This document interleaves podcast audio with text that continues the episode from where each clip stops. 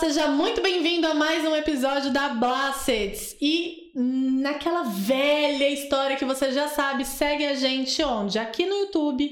Segue a gente onde mais? Lá no Instagram né? Aqui no YouTube, na verdade, se inscreve no canal. Então, se você gostar desse episódio, não esquece de deixar o seu like e compartilhar, porque hoje eu estou, veja bem, meu povo, com um convidado que vai falar do tema que o Brasil mais ama e eu não entendo nada, que é o nosso amigo Rafael Denta. Eu mesmo aqui falar de um tema que muita gente ama, mas a maioria do pessoal que ama odeia, né? Que é, é futebol, que eu tenho uma frase que muita gente fala que é eu odeio amar futebol.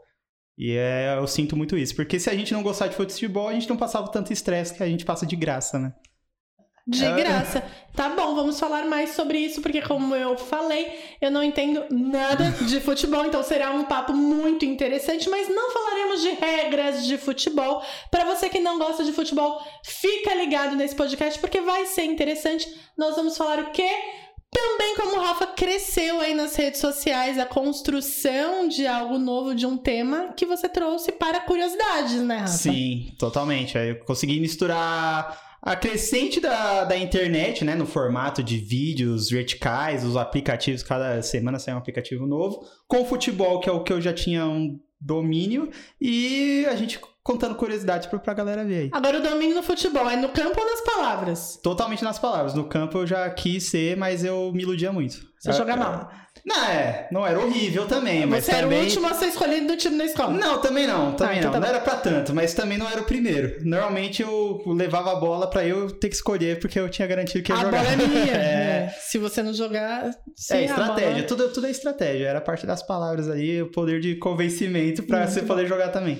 Ô, Rafa, você quando começou nas redes sociais, começou onde?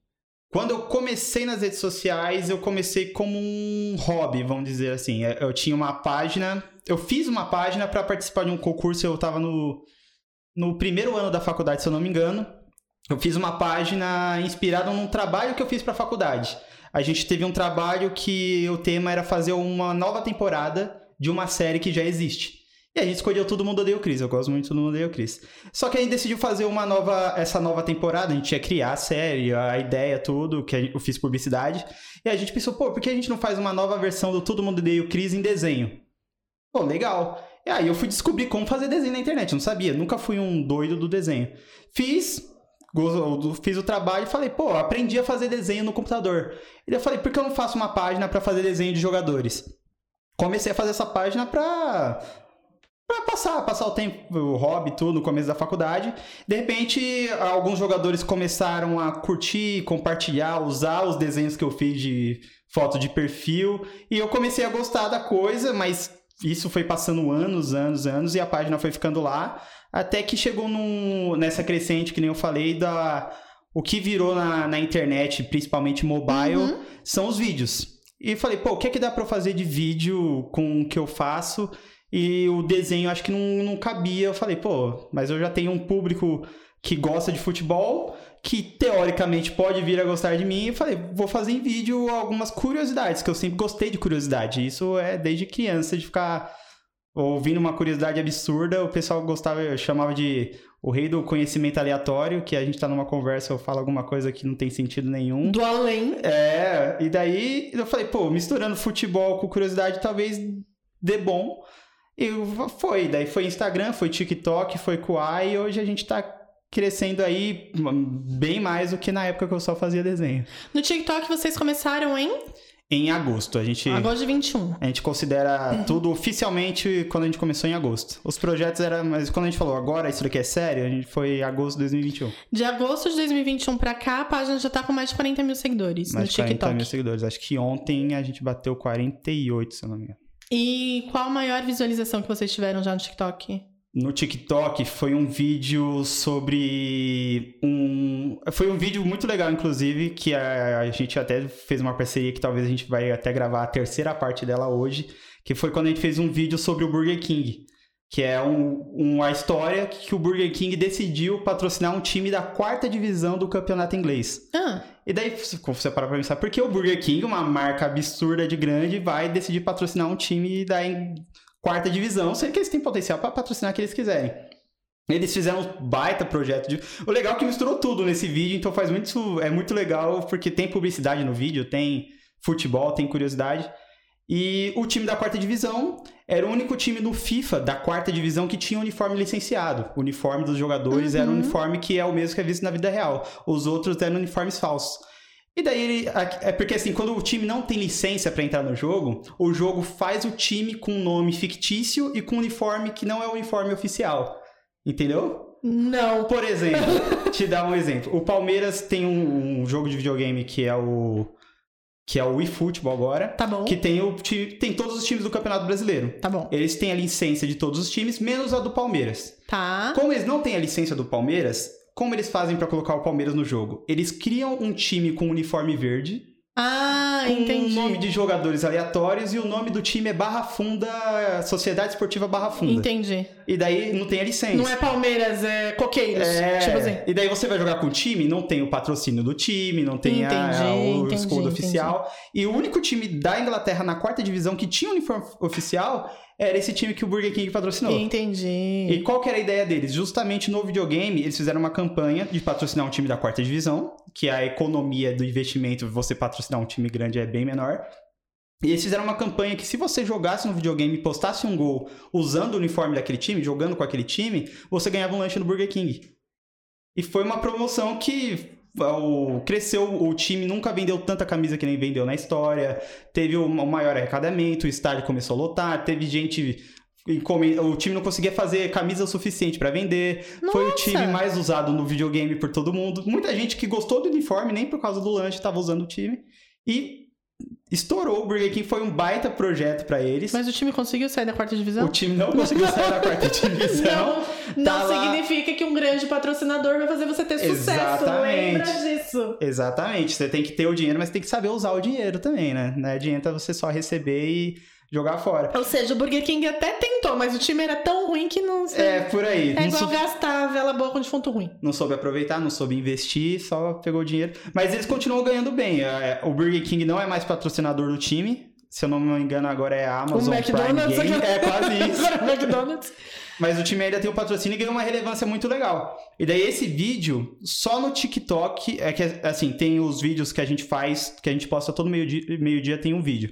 E esse vídeo vai para as três plataformas principais que a gente tem, que é o Instagram, o Quai e o TikTok. Esse só no TikTok já tem quase um milhão. Contando com o Instagram de Quai, não, não tenho os números de cabeça, mas eu sei que Uhum. no Instagram e no Quai, pelo menos de 200 mil passaram também. E daí, recentemente, o Burger King fez outra campanha, mas essa voltada para o Brasil.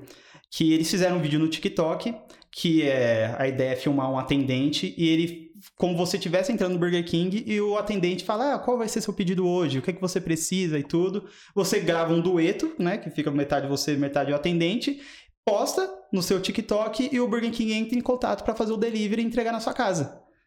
Projeto legal. Eu falei, pô, já tinha feito mais ou menos um mês que eu tinha feito esse vídeo do Burger King, já tinha dado, foi, bateu todos os recordes que a gente tinha, inclusive no perfil do Burger King deu mais número que o do perfil do Burger King. Eu falei, vou fazer uma brincadeira, vou fingir, vou fazer esse dueto como se eu estivesse apresentando aquele vídeo e de repente um cara apareceu, eu tô no Burger King. E daí quando ele perguntar o que, é que você quer, eu falava, eu queria um reconhecimento de vocês. Fiz um vídeo, deu mais de um, um milhão de visualizações, falei de vocês tudo, vocês não deram nenhum lanche nem nada. E daí o cara, daí eu, tudo bem, mais alguma coisa? Pô, vou querer também um, um lanche e um BK Mix, que é o sorvete do Burger King. Daí fechou, postei o vídeo e pedi pro pessoal marcar o Burger King. Em coisa de menos de uma hora, um monte de gente tava marcando Burger King o Burger King viu o vídeo e comentou: Nossa, vamos fazer essa correção histórica, a gente vai te mandar um lanche, fica atendo no direct. E eles foram comentar o primeiro vídeo que a gente fez também. E o vídeo foi postado só no TikTok. Só que eles foram e mandaram a mensagem no direct. E daí a gente ganha, é, ma- mandou o lanche, o, o sorvete que eu. Que você pediu lá? no aplicativo do Clube BK, até fazendo a propaganda aí. E daí você pega ali no aplicativo e você consegue resgatar lá. E daí hoje a a gente saindo daqui, a gente vai passar lá e fazer essa terceira parte do vídeo que é a gente pegando o lanche e o sorvete. Ah, tá. Achei que você ia falar que vocês iam passar lá pra cobrar o lanche que não, Não, a gente ganha. O Burger King mandou, depois de um tempo aí, depois do vídeo, depois de fazer o segundo vídeo, a gente teve uma conversa legal. E eles falaram, não, a gente vai mandar. E daí eu falei que, pô, vou fazer o terceiro vídeo. E daí eles falaram, não, legal, então a parceria vai ser longa aí. E foi o que gerou uma parceria bem legal, que a gente, com a maior marca que a gente teve contato assim, e a gente se aproximou do Burger King por causa desse vídeo. O que que monetiza seu trabalho? Porque like não paga boleto, né? Não, diretamente não. Depende muito. Na verdade, por exemplo, a gente tem três plataformas e cada uma tem uma filosofia de monetização hoje. Uhum. O Instagram, é, ele não, não, como que eu posso dizer sem criticar tanto? É, ele não ajuda tanto a- a- ao seu crescimento. Então, para você crescer no Instagram é muito trabalho e assim, e aí é, e o Instagram tem muitas ferramentas. Uhum. Então tem stories, tem post no feed, tem post carrossel, tem vídeo, tem reels, tem. E, e para você crescer, você tem que ter esse portfólio de fazer quase de tudo, e o pessoal gostar de tudo que você faz e a plataforma te estimular a chegar em mais público, ter mais alcance e crescer.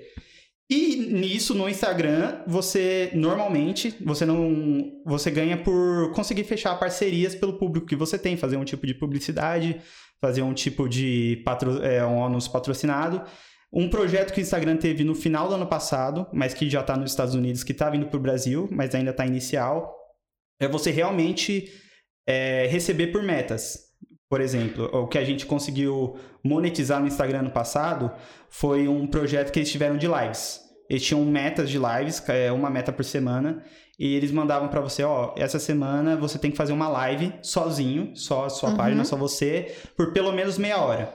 Hum. Daí você cumpre essa meta e daí eles já mandam um- uma quantia para sua conta. Semana que vem você tem que fazer uma live de uma hora e tem que ter um convidado. Então você faz com esse convidado. E daí foi um projeto que não durou dois meses. Tá. E quando você, você atingiu uma meta, você não podia fazer ela de novo. Então tinha um limite de, de ganhos. E fechou. Daí foi isso no ano passado, a gente conseguiu Foi tipo, monetizar. um, foi tipo um teste Foi tipo mesmo. um teste. Eles ainda estão em fase de testes. E agora eles estão com uma nova fase de testes que é pro Reels, que é um número de visualizações que você bate a cada. como se fosse muito parecido com o YouTube, mais ou menos. O número de visualizações que você tem, você consegue ter um, uma monetização ali, um cálculo. Do Instagram seria. um- o do YouTube depende muito, né? Tem variações, eu não entendo muito, mas no Instagram seriam números fixos. Por exemplo, teve 10 mil visualizações, você vai ganhar tantos dólares. Teve 50 mil, tantos, já tem um valor fixado. Isso é onde a gente consegue monetizar pelo Instagram. Pelo TikTok, tem uma. Eles têm uma assistência ao, ao criador bem mais legal. Uhum. O, a gente conseguiu, quando a gente começou a crescer, o TikTok entrou em contato com a gente porque eles têm um projeto voltado para os criadores. Porque o Instagram também tem, mas o Instagram, o público e o tempo do Instagram é muito grande para eles terem um contato mais pessoal com todo mundo. Uhum. O TikTok, chegando recentemente no Brasil, conseguiu fazer esse projeto e entraram em contato com os criadores e a gente tem uma pessoa responsável pela conta no, no TikTok. Tá. Então, se tem algum problema, se tem alguma insatisfação, a gente fala com ela. A gente tem reunião ou, se não, alguma aula sobre como crescer na plataforma pelo menos uma vez por mês, mas às vezes duas vezes por mês. A gente fala por e-mail, a gente tem uma resposta direta de alguém que trabalha lá. E o TikTok tem um projeto que ele. Os criadores que viraram criadores oficiais do TikTok entram num catálogo do TikTok. Hum. Então, você não recebe diretamente pela, pelo TikTok, mas empresas entram em contato com a, com, em contato com a plataforma e falam: Eu quero anunciar meu novo copo aqui e quero criadores que são desse nicho. E daí, você sendo como um criador, você entra nesse catálogo do TikTok. Tá. Então, a empresa entrar em contato com você é uma. Fica mais rápido, o TikTok só fica como intermediador e não recebe nada por isso. Só, ele só faz isso para estimular você a continuar produzindo conteúdo. Tá. E hoje, onde a gente consegue ter um mais retorno foi no projeto de um outro aplicativo também, que é o Kuai, que também é um concorrente do TikTok no Brasil. Que eles chegaram também com um projeto voltado para criadores de conteúdo de esportes. Ah, entendi. Aí a gente teve muita vantagem, e daí a NWB, que é uma agência que cuida do Desimpedidos, que hoje é o maior canal do Brasil, fizeram essa parceria com o TikTok e selecionaram alguns criadores do Brasil para eles apoiarem. Então, aí a gente tem. Aí é, realmente a gente recebe por visualização. Número, os números que a gente consegue bater no Quai e, o, e umas outras metas que eles colocam por fora, além da gente ter o apoio da agência, tudo, a gente já, pelos números de visualizações, mais ou menos como rola no YouTube, a gente já consegue ter um retorno também. E então, cada uma tem seu jeito. Né, perfeito. E, assim, tem uma noção de qual é o público do Quai? público. É, que consome a plataforma. Sim. Porque assim, o TikTok é um público mais jovem mesmo, Sim. né? O TikTok, o Instagram é. Galera mais ou menos, né? Não, sim. O Kuai chegou, tem muita gente que brinca falando que o Kuai é a plataforma do tiozão, né? Que é aquela pra ver a pegadinha, ver a piadinha, ver tudo.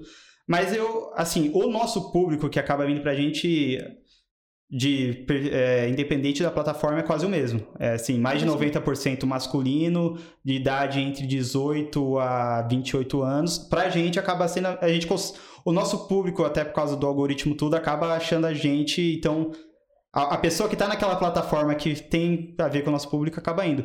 Mas o que eu entendo hoje, e posso estar até errado, o TikTok teve uma entrada muito boa no, no público mais jovem assim, a criançada de 8, 7, 9 anos já tem o TikTok e passa o dia lá. TikTok virou uma marca que você vê criancinha na rua usando uma camiseta TikTok, mochila TikTok, e elas gostam muito. Então tem muita entrada nesse público infantil de verdade. Uhum.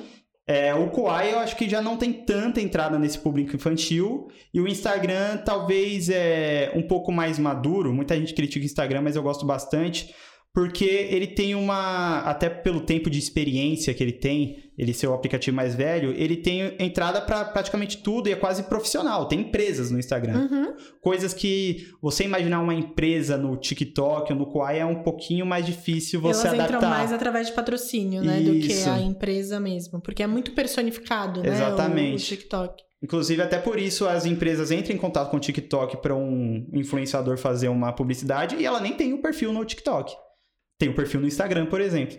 Entendi. E o TikTok não gosta de se vender exatamente como uma, um concorrente do Instagram.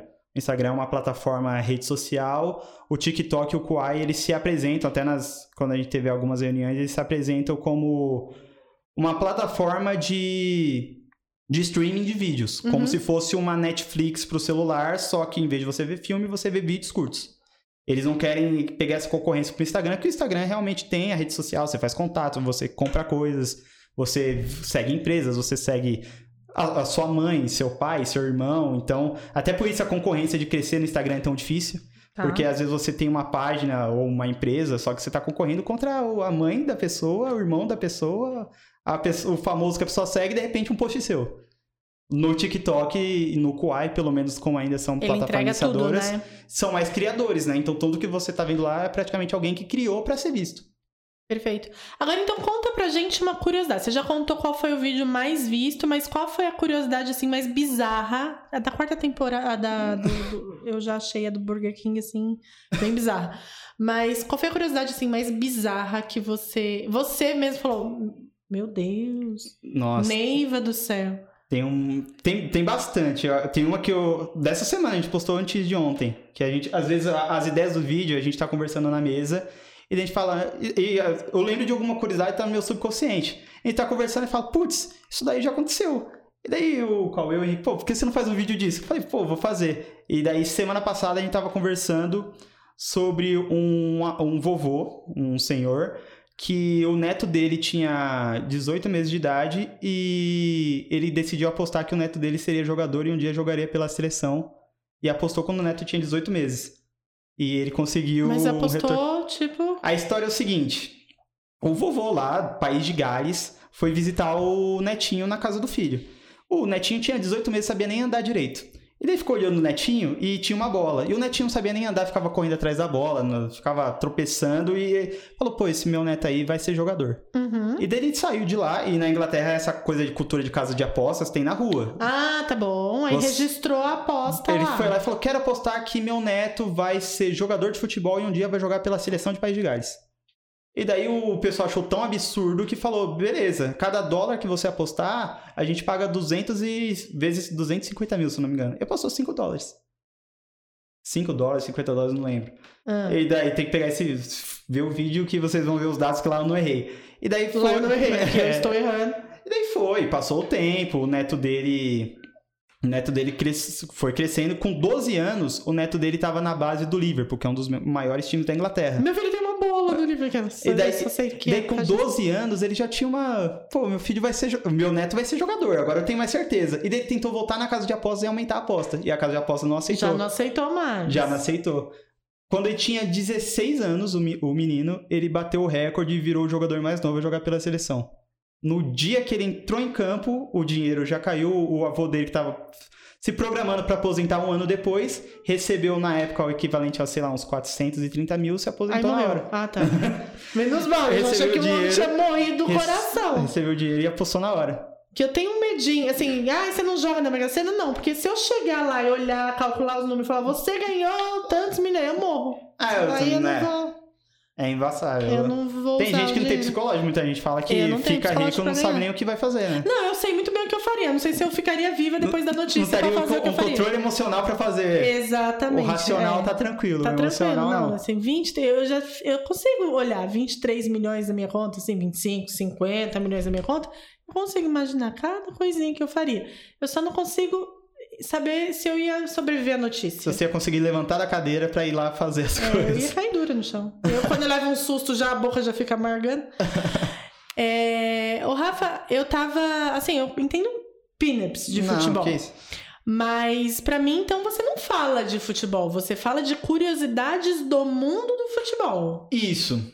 É, é, Eu não a preciso gente. saber quem é o volante, quem é o goleiro. Exatamente. A gente tenta fazer uma, uma pegada de conteúdo que abrange o maior público possível. É. Então, por exemplo, às vezes tem um vídeo que minha mãe, minha avó, minha tia que acompanham lá, vem mesmo sem saber tanto de futebol, fala, pô, esse vídeo do Burger King patrocinar, um avô que apostou no neto, é um vídeo que uma pessoa que nem precisa gostar de futebol acha um vídeo curioso e legal de assistir. Uhum. Que esse é um pouco n- Não deixa de ser uma estratégia pra gente conseguir atingir um público maior também.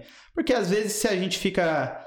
É, aí é, é gosto público e cada um no seu foco. Mas se a gente só faz aquela análise, pô, esse time joga nesse esquema com esse jogador e essa formação, não sei o que, fica uma coisa mais nichada para um público que gosta muito daquela coisa específica. Sim. Então, a gente que pretende ter um público legal, a gente tem que também fazer um conteúdo que seja mais abrangente. E o que, que vocês enxergam hoje que engaja mais?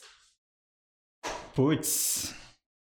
Porque assim, o pessoal acha que é só criar conteúdo, mas tem muita estratégia por trás. Quando você fala de, né, da criação, é, o público que você tem, como que você traz mais engajamento, mais compartilhamento, Sim. mais salvamento, por aí. Então tem muitos estudos por trás quando você trabalha. E principalmente quando você trabalha mais de uma plataforma, né? Porque Uhum. cada plataforma tem um estudo de Segredinho diferente, tem o seu segredo, como vai engajar mais, qual vai dar mais visualização, enfim, por aí vai. O que, que vocês analisam mais? O que, que você enxerga que traz mais engajamento para o seu público? Assim, na questão de vídeo, é que a gente, por exemplo, no Instagram, a gente não tem só vídeo, tem os posts também, Aham. tem a... Na questão de vídeo, acho que o grande segredo é realmente uma, uma história, uma curiosidade que seja boa. Não tem... É focar na qualidade do conteúdo. Então, a gente... Pô, essa história é legal. A gente pega, é, pesquisa a história com os dados pra não falar nenhuma besteira no vídeo. E direto acontece. Faz parte também. Só que a gente monta um roteiro a gente monta, é, coloca ali pra gravar, a gente tem as imagens que vão aparecer no fundo, que tem a ver com o roteiro, então Uhum. tem uma coisa mais interativa, já pensando como vai sair pro o produto final de um vídeo, a gente demora muito tempo até dar ideia até o vídeo ser gravado e postado. Só que o que dá, é, por exemplo, quando a gente pensa na parte de do Instagram, por exemplo, o que dá muito engajamento é algo que seja interativo. Por exemplo, até o Cauê que faz essa parte. É, a gente pensa em fazer posts de imagens, às vezes que a gente. Não é uma regra, né? Às vezes a gente pensa tanto na regra e tem aquela coisa que a gente faz que não dava nada e estoura, e aquela coisa Uhum. que a gente falou, pô, vai ser genial e não dá nada.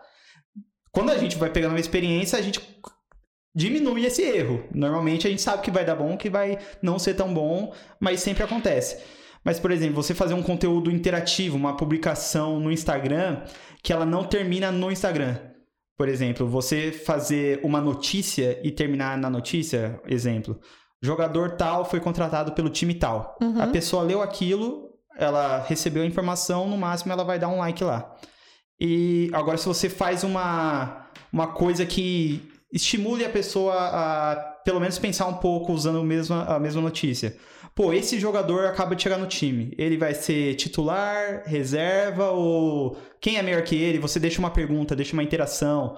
Ou, por exemplo, considerando que esse jogador chegou nesse time, qual é o melhor ataque do Brasil? E daí você coloca quatro opções e a pessoa recebeu a informação, mas você ainda recebeu uma. fez pensar, ela ficou. Porque o Instagram também considera como, como uma atualização recente deles é o tempo que você fica olhando para o post é um tipo de engajamento.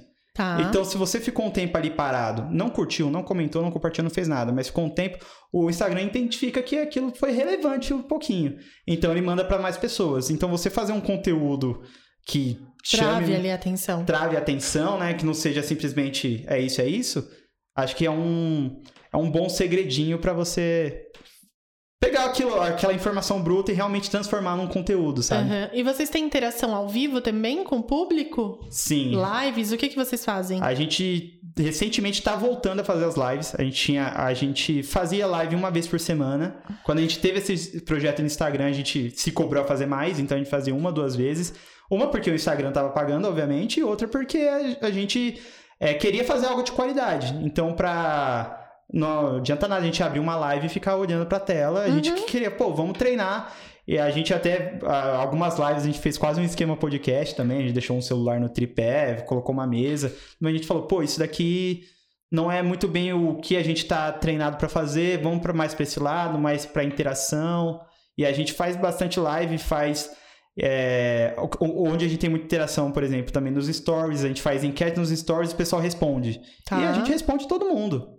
Porque no faz pergunta e a gente responde e, e, ajuda pra caramba. E no Instagram já são quantos seguidores? No Instagram, 17.600, eu acho. O, Instagram é mais demorado mesmo o crescimento, né? É, a gente tá há anos no... Assim, a página existe há anos, né? A Agosto é o que eu considero oficial, mas eu fiz a página, acho que é 2017. Uhum. Fazendo os desenhos. Com os vídeos, eu considero agosto total. Mas desde 2017 chegou nesse número e, assim, o Kuai e o TikTok já passou e não tem nenhum ano, sabe? Sim. Mas o que, é que a gente interpreta também? O público do Instagram é, sabe bem mais da gente do que o público do TikTok. Às vezes é até o mesmo público, tem muita gente que segue em mais de uma Sim. plataforma. Mas o público do Instagram, ele vê a gente quase todo dia, a gente vê um outro tipo de interação vê ontem eu... Ele vê o que tá por trás do conteúdo, Exatamente. Né? Do videozinho que no TikTok a gente não tem esse contato, Exatamente. Né? A, pessoa que tá no Instagram é um seguidor, sei lá, que tem mais privilégio de contato de saber mais coisas ali. Acompanha eu assistindo um jogo do Palmeiras, postando o story ali do que aconteceu. Vê mais o, eu falando de outras coisas que saem do futebol também. É porque o, o TikTok, para mim, que sou velha, né? Ele me lembra muito o que acontecia com os comerciais de TV, porque você ficava passando no controle remoto ali. Então você pegava pedacinhos do comercial, mas uhum. você não pegava a íntegra do conteúdo. Porque o comercial é. Quanto tempo tem um comercial de TV, você sabe? Depende do comercial, não, né? Comercial 5, 15, assim, 10, barato, né? 30 segundos é já, é um, já é um longo. É. Então, é, que é mais ou menos o tempo de do um TikTok vídeo do TikTok. Também. Então, você vai passando ali o canal, é mais ou menos o que é essa rolagem. É, é a adaptação, né, do... É a evolução do trocar de canal. É. E, Rafa, vamos falar de um tema mais polêmico aí, diferentão. Não, não quero Eita. falar da sua opção sexual. é, brincadeira. Não é isso. É, vamos falar das NFTs, porque você me falou disso quando você chegou, que, né, dessa questão de começar lá com a criação das artes, e aí passaram agora para uma mudança de criação de conteúdo e tal. Mentira, vou voltar. Eu tenho esse direito. Fala. Qual o objetivo disso? Antes de mais nada, de, dessa criação de conteúdo, vocês têm um objetivo final? Ah, venda de curso, ah, é só patrocínio. Qual que é o objetivo final disso tudo? A gente tem uns objetivos bem ambiciosos que a gente pretende ser a maior página de futebol do Brasil. Falar nesse tema e trazer um público legal e relevante ali para a gente ter um nível do de grandes referências que existem hoje, mas que a gente vê uma brecha de entrada, porque o, exatamente o que a gente faz, ninguém faz. A gente vê uhum. um pouco disso. Então, tem gente que faz um pouco do que é parecido aí, mas a gente tenta fazer um conteúdo totalmente original para não Não para não ter cópias, mas pra gente ser lembrado pelo que a gente faz e com isso trazer um público e obviamente além dos patrocínios também é a parte de aí mais pessoal, tá em contato com o que eu sempre sonhei, tá no meio do estádio, tá com jogadores, tá trocando ideia com o pessoal que é relevante no esporte também, tem essa parte da relação fora do, do sucesso, do financeiro tudo, mas da uhum. realização pessoal também de conhecer. Hoje tem ter jogadores, jornalistas que você acompanha que acompanham a página para às vezes pegar alguma informação ali. Você quer viajar o mundo indo nos estádios e grudado dos jogadores? Isso aí, pode ser. Pode ser. Seria Faz, uma, uma é parte bom. bem legal. Você não ia cair duro quando visse. É, Quem que é o seu jogador assim que você olha e você fala, esse cara é o cara? ao Messi. Não vale o Marcos aqui. Não, é, também. o Marcos também. A gente conseguiu conhecer o Marcos, inclusive, por causa da página. Mas eu, não tem como. Messi, para mim, é o melhor jogador da história do futebol. É o se cara. Se conhecesse ele, seria absurdo. O Marcos a gente conseguiu por causa da página, tempo atrás, a gente fez um, quando era só desenhos, a gente fez um desenho, eu fiz um desenho do Marcos, o Marcos, maior da história uhum. do Palmeiras para mim. Eu fiz o um desenho do Marcos e nem eu fiz de qualquer jogador que eu fazia na época. Passou umas duas semanas, eu tô entrando no, no Instagram e vejo, assim, um perfil com o rosto dele ali e falei, putz, tá bugado, né? Uma foto que tava na minha galeria subiu e virou o perfil de alguém, Instagram bugou. Daí eu entrei no perfil e falei, não, é o perfil do Marcos. Usando a minha foto de perfil. Ele não mandou mensagem, não mandou nada, de repente já tava usando. Ui. Eu falei, caraca, ele tá usando a foto de perfil. Eu falei, putz, ele nem curtiu o post nem nada, nem mandou. Sacana! tá usando a foto de perfil. E daí eu falei, pô, eu tenho que fazer algum esquema para entrar em contato com ele. Aí eu fui atrás, descobri o e-mail da assessoria dele, mandei um e-mail com um textão me apresentando. Falei, ó. Um fiz... textão, olha é o seguinte, ele tá usando minha foto, seu chefe DP. Eu, eu agradeci ele tá usando a foto. Só que eu falei, pô, de um jeito vou, te, vou quero tirar um proveito disso daí também. Falei, pô, tem como a gente marcar um encontro? Quero fazer um quadro pra ele, mandar. É do limão fazer uma caipirinha, né? É, exatamente. Limonada não, porque a gente já é maior de 18. Falei, baita oportunidade de levar um quadro para ele, conhecer ele, levar umas camisas para ele autografar e também não perder a chance. Mandei esse e-mail, só me responderam uns 3, 4 meses depois. Porque a pessoa que era responsável na agência para responder e-mail tinha acabado de ser demitida. E os e-mails encheram lá e de repente entrou uma pessoa nova e começou a ver. Tá. Aí eu fui respondendo muito, tipo, começou a ver e o meu ainda ia demorar para chegar. Você tava na fila. É, e daí quando chegou o meu, responderam uns, assim, uns quatro... O cara nem usava mais o desenho como foto de perfil. Nossa, eu nem lembrava, nem contava. Falei, não vão mais responder isso daí.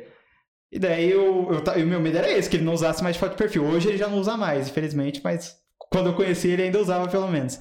E daí, quatro meses depois, mandaram um e-mail falando: pô, que legal, ele super vai topar de conhecer tudo, topa vir aqui amanhã? Falei, como assim amanhã? Do nada. Do nada. Falei, putz, eu nem tinha o quadro. Falei, eu vou levar um quadro, mas eu nem tinha um quadro. Eu falei, vou mandar fazer e eu levo se me confirmar. Eu vou ter o tempo, né? Uhum. Mas primeiro eu ia querer a confirmação que ia ter. E daí eu lembro que no dia depois não deu, a gente marcou para uma outra semana. Tá. Ele falou, vou te confirmar. Semana que vem é muita correria, eu vou te avisar em cima da hora. Por exemplo, vou te mandar uma mensagem hoje pra gente amanhã. Daí tá. eu falei, beleza, vou correr atrás. Daí eu acho que numa segunda ele mandou a mensagem para ir lá na terça, lá em São Paulo, na, numa agência que cuida lá da, da carreira do, do Marcos e tudo. Daí eu tive menos de um dia para comprar um quadro, mandar imprimir na papelaria. E nessa semana, nossa, daí minha mãe ficou em cima também, falando: você vai fazer uma coisa legal. E daí, eu, além do quadro, eu fiz um álbum de figurinha exclusivo pro Marcos. Só existem dois no mundo, um é meu, outro é dele. Que é um álbum de figurinha que tem uma página, é o o Palmeiras campeão da Libertadores, a outra página é o Brasil pentacampeão do mundo. E daí tá. eu fiz as figurinhas, fiz o álbum, fiz a coisa de colar, falei, pô, vou dar mais um agrado para ele. Fui lá, foi eu e meu irmão. Meu irmão também, assim, nem liga para futebol, ele fala que é palmeirense por falar. É. A gente chegou na agência lá, o cara deixou a gente esperando tempo, a gente subiu pra sala, entrou na sala, a gente sentado, e ele falou: ah, não, o Marcos tá ali no banheiro, daqui a pouco ele sai e vai falar com vocês. Aí, tranquilo, sentado no sofá. E daí, de repente, abre a. Nessa distância aqui, abre a porta, sai um cara de quase dois metros de altura, uhum. olha para mim e fala: Você que fez meu desenho lá? Pô, da hora pra caramba. Meu irmão terminou, Marco. Você é muito legal, Marco. Quem apertou a mão dele primeiro? Meu irmão, porque tava mais perto Mas do será banheiro. que ele lavou a mão? Me fizeram a mesma pergunta quando eu... Você conta essa história e fala, putz, O cara tava no banheiro. o cara tava no banheiro, a mão tava seca, tava lavada, você está molhado, é estranho. É, mas assim, eu tô brincando com isso, porque eu até falei do Marcos. Eu não sou fanzaça de futebol, mas quando eu era criança, eu era. Eu ajoelhava, rezava, final de campeonato, Palmeiras, eu com a camisa do Palmeiras, meu pai do lado, eu lá rezando, coitado de Deus, tinha tanta coisa pra fazer, eu lá rezando, pro Palmeiras ganhar. Já sofria desde pequena, mas o Marcos, é- cara, é um cara que meu sonho é conhecer. Então, se por Nossa. acaso você encontrar com ele algum dia, fala que eu quero conhecer o Marcos também. Viu? Se o senhor por acaso assistir esse podcast, a probabilidade a gente nunca sabe, não é mesmo? Quero te conhecer. De vez em quando ele aparece nos postzinhos e comenta lá. Faz tempo que não aparece, hein, Marcão? Mas podia aparecer mais. Interage mais, mano. Voltando então ao NFT. Bora. E então, e aí quando vocês começaram, começaram com a parte de desenho. Agora falando de desenho, gente, eu fui, tipo, nada a ver. Não, mas é isso aí, é Eu fui, pra, eu fui pra Disney e aí eu tava na fila dos brinquedos. E aí quando você tá na fila do brinquedo, você tem porra nenhuma pra fazer, né? Certo. Você tá na fila, dependendo do momento da fila, não tem nem interação ainda, porque se a fila é muito grande, demora pra chegar na parte de interação. Aham. E você faz o quê? Eu, como sou curiosa, fico curiosa da vida dos outros. Se eu faço muito bem, fico E não é da só você que faz isso. Viu? Tá vendo? e aí, a, galera, a molecadinha fica com o celular na mão. Cara, eu não sei como. O menino da minha frente, o menino tinha nem tamanho. Ele desenhou o pato Donalds, velho. Donald, Nossa. Donald, o pato Donald, o moleque desenhando lá, quando ele rabiscando. Eu falei, o que que esse moleque tá rabiscando, gente? A fila demorou tanto quando eu vi o pato Donald. Só que no dia anterior, eu tinha, o moleque desenhou um Homem-Aranha. Com o dedo e um celular. O dedo no celular. Absurdo. O dedo no celular. Eu não sei desenhar. Bom, eu fui reprovada na educação artística na escola, então. e aí, então você você vê o quanto a, a molecada ela tá interagindo com figuras e tecnologia. Muito rápido. Nasce Né? com o celular na mão, já sabe tudo, já evoluiu. Você não precisa explicar o que- como funciona, porque é ela que explica pra é, você. é o novo paintbrush, né, que a gente usava. Bom, eu usava Aham. paintbrush. É, com mouse. Nossa, eu tô velha mesmo. Não, o Falaram Paint isso eu, ontem eu, na eu live. usei também. Ah, Eu já usei muito tempo. você tá Não. velho também, desculpa. Não, eu também tô velho fazer o quê? E aí, Nem existe mais. É, tem muita gente, eu até falei isso, acho que. Você lembra, Naná, qual foi o episódio que a gente falou de NFT? Foi o episódio do. Não lembro. A gente falou de NFT aqui em algum momento. Você que tá assistindo, se você lembra, comenta aí. É, Tem muita gente que acha que é uma figurinha que se você printar, você tem a figurinha e hahaha, eu tenho uma NFT. Não é bem assim. Explica um pouquinho pra gente. Eu peguei uma. A gente estudou bastante que é NFT antes da gente tentar fazer a- que a gente vai começar a fazer a nossa.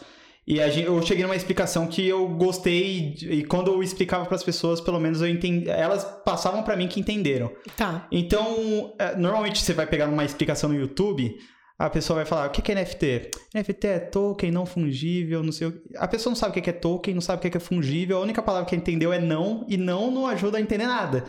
E daí, eu- o- de um- uma forma mais ilustrativa, como eu tento explicar NFT? É de uma forma simples, assim. A pessoa pergunta: o que que é NFT? Fala: ah, é uma imagem de alguma coisa que o pessoal paga milhões. Por que você acha que paga milhões? Por causa da imagem? A pessoa fala: não. Eu tento explicar NFT como se fosse a embalagem de um produto ou um serviço. A artezinha é a embalagem daquele produto. Então, por exemplo, o Neymar comprou duas NFTs lá da, Do da- macaco. do macaco, pagou os milhões dele lá, mas pra ter a arte e usar de foto de perfil, não. Porque ele tem as vantagens lá que tem um acesso no metaverso do site lá que você. É um, é um site do macaco, não sei se você já entrou, é doideira. Você Eu- entra eu no site. ter o NFT pra entrar numa casa? Pra você entrar, assim, você entra no site, você entra num barzinho de macacos. Mas se você tem uma NFT, você consegue entrar no banheiro do bar. E no banheiro só tem Neymar, Drake e os caras famosão que tem NFT. E no banheiro o pessoal fica rabiscando a parede. É uma coisa de outro mundo. Agora tem um negócio com banheiro, né? É, Esse podcast aqui tá com muita história de banheiro. Já falamos do Marcos do banheiro, agora o Neymar no banheiro. É, tem Esses de jogadores de, banheiro. futebol gostam muito de banheiro. É. Mercado financeiro, banheiro não é um lugar legal. não é. Mas, por exemplo, uma fácil de pegar. Tem algumas bandas que vendem uma NFT, que é uma arte da banda, ou um GIF, alguma coisa do tipo. E quem compra que é NFT, por exemplo, tem uma banda que ficou muito famosa, que eu nem lembro o nome da banda, ela ficou famosa, mas ficou famosa pela NFT. É. Você compra uma NFT deles, você tem direito a todos os shows que eles forem fazer em qualquer turnê deles, Tá. direito ao show e cinco cadeiras no- na fila da frente. No dia do show, você tem direito a um carro exclusivo pra fazer o transporte seu e do pessoal que você vai levar por oito É horas. como se fosse um programa fidelidade. Você compra Tipo o isso. seu acesso a cada um faz o que quer. Exatamente. Tipo assim, ah, eu quero criar uma NFT que quem tem esse NFT vai ter acesso premium, vai ter atendimento VIP, vai ter acesso ao VIP Lounge. vai pra uma festa vai. que só do pessoal que tem NFT, alguma coisa assim. E daí, por exemplo, e daí quando você chega nas pessoas que comprou essa NFT, fala, por que você comprou um gifzinho da banda que você gosta? O que, é isso? Você tem uma imagenzinha do seu celular. Não, Não, eu tô olha, ostentando, eu tenho. que eu tenho direito com essa NFT. E eu posso vender esse NFT e ganhar dinheiro se esse NFT tiver Exatamente. valorização. Exatamente. A pessoa, nesse caso, a pessoa que adquire a NFT, ela ganha todas as vantagens também. Você perde essas vantagens no show todo, mas você Uhum. já, às vezes, já aproveitou, já conheceu os seus artistas tudo, você revende com lucro muitas vezes, e a pessoa, a uma próxima pessoa vai usufruir do que você teve. E aí a forma de garantir que essa NFT é, tenha o seu. Como é que você fala? Individuali- individualidade Ah, é sim. o token, pra garantir a legitimidade daquilo lá. Você tem um registro com esse Exatamente. token. Tem uma coisa que chama. A, a mais famosa é a Metamask, que é a sua carteira digital. A Naná sabe qual é o nome da banda. Fala, Naná, pra gente qual é o nome da banda. Ah, e aí, ó. Aí, ó, vai vendo. Olha aí. E daí no- na Metamask, é- é- essa é fácil de explicar, não é token não fungível. É, é literalmente uma carteira digital. É a carteira que você tem no seu bolso, mas para guardar coisas que não dá para colocar no seu bolso, coisas digitais, né? E daí na Metamask você guarda as suas NFTs. E você pode ter essa Metamask como aplicativo no celular, pode ter salvo no computador ou qualquer outro lugar. E quando você, por exemplo, esse exemplo da banda, você vai no show, você mostra lá e tem uma, como se fosse uma criptografia que legitima que aquela NFT é original. Então, se alguém chegar com um print da NFT, Uhum. não vai funcionar. E como a gente falou também, tem as, essas NFTs de futebol tudo, que algumas pretendem até dar acesso a estádio. Você vai chegar lá com seu celular e a pessoa vai conseguir garantir que aquela NFT é original e você pode entrar. Então, o pessoal que vê o, o macaquinho do Neymar, tira o print e usa de foto de perfil, é, pode ser bonitinho, mas não vale a mesma coisa que... Você não tem os acessos do Neymar, querido. Desculpa. É isso aí. É nessa. Eu, eu acho que assim fica mais fácil de entender, porque às vezes não fica uma explicação muito técnica, lógico que tem mais, bem mais detalhes que isso. Mas eu gosto de explicar o mais simples primeiro, porque, pô, eu aprendi a base aqui, agora o resto eu vou me aprofundar. É, se bem que eu acho que é o único banheiro que o Neymar consegue usar com segurança, porque todo lugar que ele vai a galera fala. Enfim. E, né, e ele, e esse banheiro ainda fica lotado de gente, porque um monte de gente já comprou essa NFT também, né? Do macaquinho. Então, tipo, tá ele e um pessoal famoso, pelo menos, dentro do banheiro. Entendi. Então, meio que é, é um grupo fechado, né? É uma forma de você montar um grupinho ali. Quem tem acesso a esse grupo é- são os detentores de NFT. O que, Exatamente. que você enxerga nesse mercado assim? Você acha que é, vocês entram como criadores de NFT para marcas? O que, que você enxerga o seu espaço e as NFTs? A gente quer fazer um projeto de NFT encarando o que é a realidade do Brasil com NFT hoje. A gente é, conversou com o pessoal que faz NFT há um tempo no Brasil, e assim, o que está há mais tempo não tem, tem meses hoje. E tem alguns que é, a gente conversou até com um menino que era aqui de São Paulo e hoje ele mora nos Estados Unidos. A realidade nos Estados Unidos é que ele fala: no meu grupo de amigos, cada um a gente conversa, cada um tem pelo menos 5 NFT no bolso, na, na- no celular. Uhum. Então é algo comum. Você não sai na rua e tem que explicar o que é NFT, todo mundo sabe o que é. Chega, ó, essa daqui que eu comprei hoje, ó, essa daqui que eu vendi ontem. Então já tá algo cultural lá. Então para vender lá é mais fácil e você não tem que passar por essa barreira da explicação, depois ter aceitação e chegar na compra. E o valor lá também, o pessoal já tem um ticket médio que consegue pagar um valor mais legal na FT NFT. Aqui no Brasil, a gente, o que, que a gente pensou? Fazer algo mais voltado para o público é, do Brasil e algo que não seja muito complicado de explicar. Vai ter algumas vantagenzinhas, mas a vantagem principal seria uma personalização de é, deixar nítido que aquilo é seu. Então seria uma NFT encomendada praticamente. Hum. A gente ia ter uma, a gente vai ter uma plataforma ou se não qualquer meio de contato. Você vai pedir a sua NFT. é, como é inspirado nos desenhos que a gente fazia dos jogadores, você vai ter um desenho seu que vai ser uma NFT. Então você encomenda a sua, a gente vai fazer o desenho, vai fazer virar NFT. Tá. E aí a gente vai colocar lá junto com todas as que vão estar na nossa galeria. Então a gente tá vendo algumas parcerias para ter um pessoal legal lá também, para você ter a sua NFT do lado de alguém que é que você goste, admire, e de repente tá naquela lista de NFT e é original com a sua, que vai ter a valorização e tudo. E se você quiser vender e alguém quiser comprar esse NFT por causa do lucro, a pessoa vai ter seu rosto em desenho lá. É, nós temos duas situações aí. A partir do momento que você tem uma NFT com seu rosto, aquela música daquela dupla sertaneja que eu não lembro o nome, investe em mim, aposta tudo em mim, começa a fazer mais Nossa, sentido. literal total. Total. E tem a galera que vai comprar pra fazer macumba. Logo,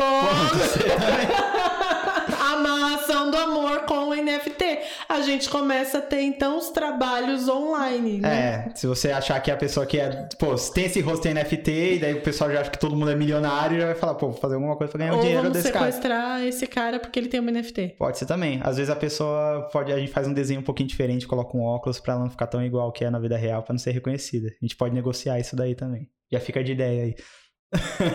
Fiquei preocupada agora. Mas esse tema do NFT é um tema que eu acho bem interessante e acho que acaba mesclando bastante aí com, que, com as origens, né, do, do- das- da página de vocês e com o trabalho que vocês faziam de desenho lá atrás, né? Sim, é. É, quando começou o desenho era só eu, na verdade, na página que fazia de hobby.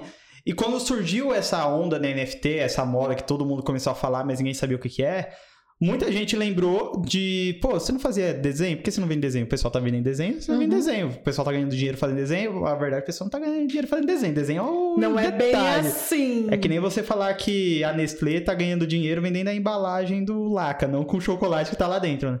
Mas eu falei, pô, não, vamos, o que eu posso dar de vantagem além disso? E daí, assim, a gente já pensou numa forma que o desenho já é uma vantagem. Então, o desenho ser personalizado é, é uma coisa que já é sua. Então, só o fato de ser o desenho já é uma vantagem que já vale um valor. Naná, além você- do que a ó, gente pode agregar. Vou dar uma dica pra mulherada que vai casar, já contrata o Rafa, faz uma NFT, fala pro, cônjuge, pro pretendente que se ele quer casar, ele vai ter que pagar um dote. Como é que ele vai pagar o dote? Comprando a sua NFT. Olha Não aí. é mesmo? Você cobra o Não valor. é? Se a NFT é a sua, você cobra o valor que você quiser.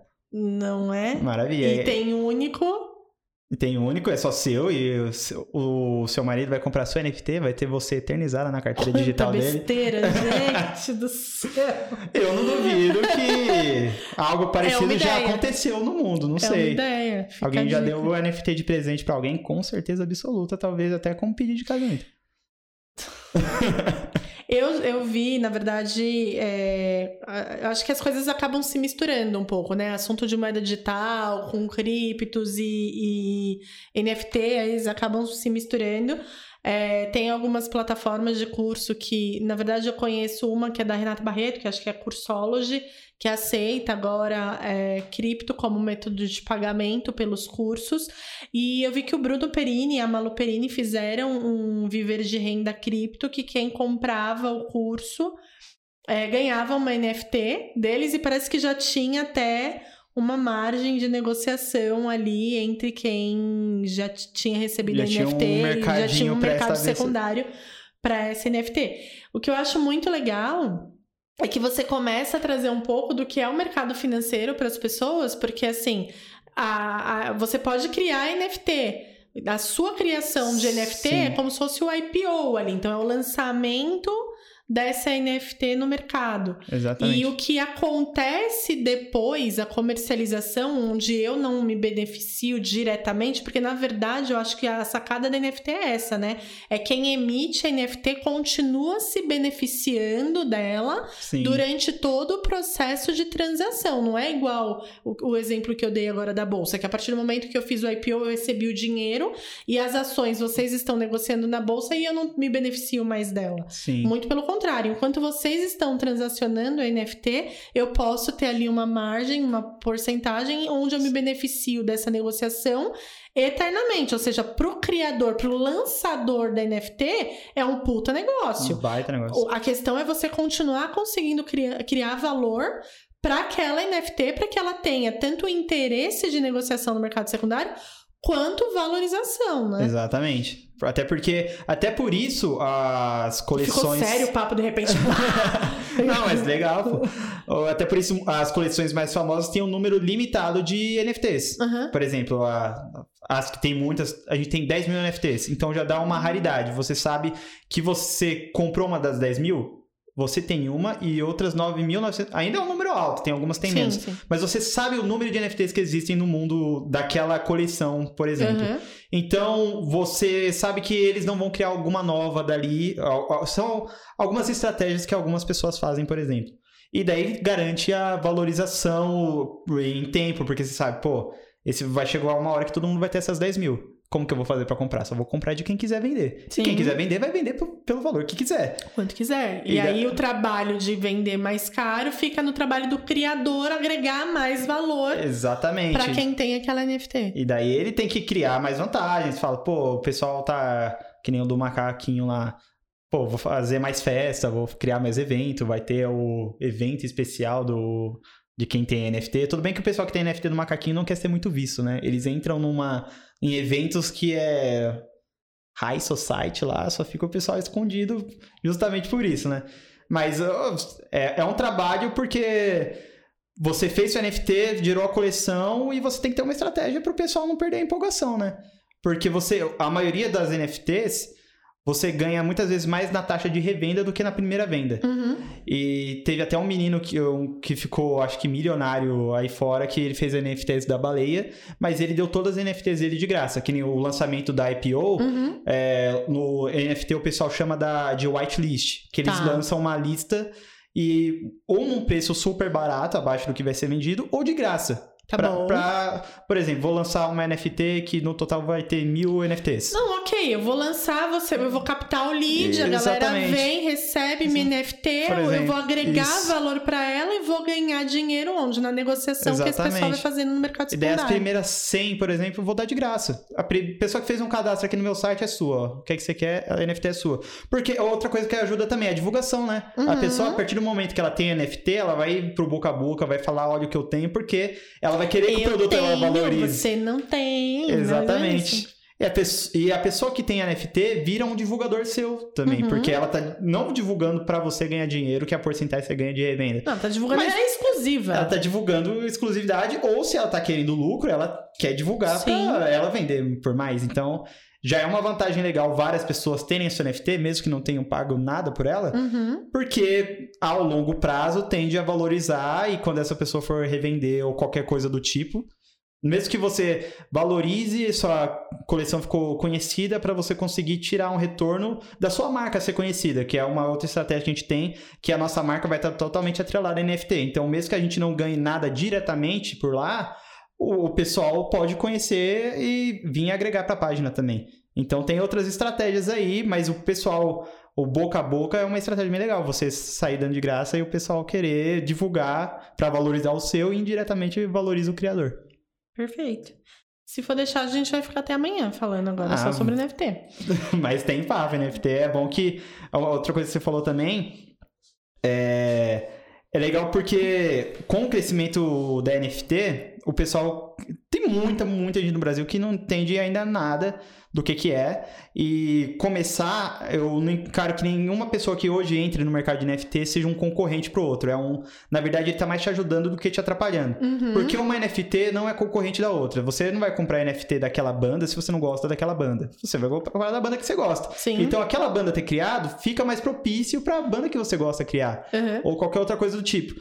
Então, quando NFTs estão sendo lançadas e pessoas estão comprando NFT de qualquer outro lugar, a tendência é que ela ganhe mais chance de comprar uma NFT sua. Porque ela, pelo menos, já sabe o que que é NFT. Perfeito. É que nem vo- você querer vender chocolate, mas a pessoa nunca comprou chocolate na vida. Se ela já comprou chocolate em outros lugares, você não precisa apresentar o que é o seu produto, ela só vai querer experimentar. Então, até quando eu comecei a falar de NFT na página, a gente já fez, acho que, parceria com outras duas marcas que lançam NFT, que a gente fez é, um- uma ajuda ali, uma campanha de publicidade que eu divulguei as NFTs deles. Então, teve gente que já hoje segue a página que é curioso de NFT, nem sabe tanto de futebol, porque eu consegui fazer uma ligação de NFT com futebol ali.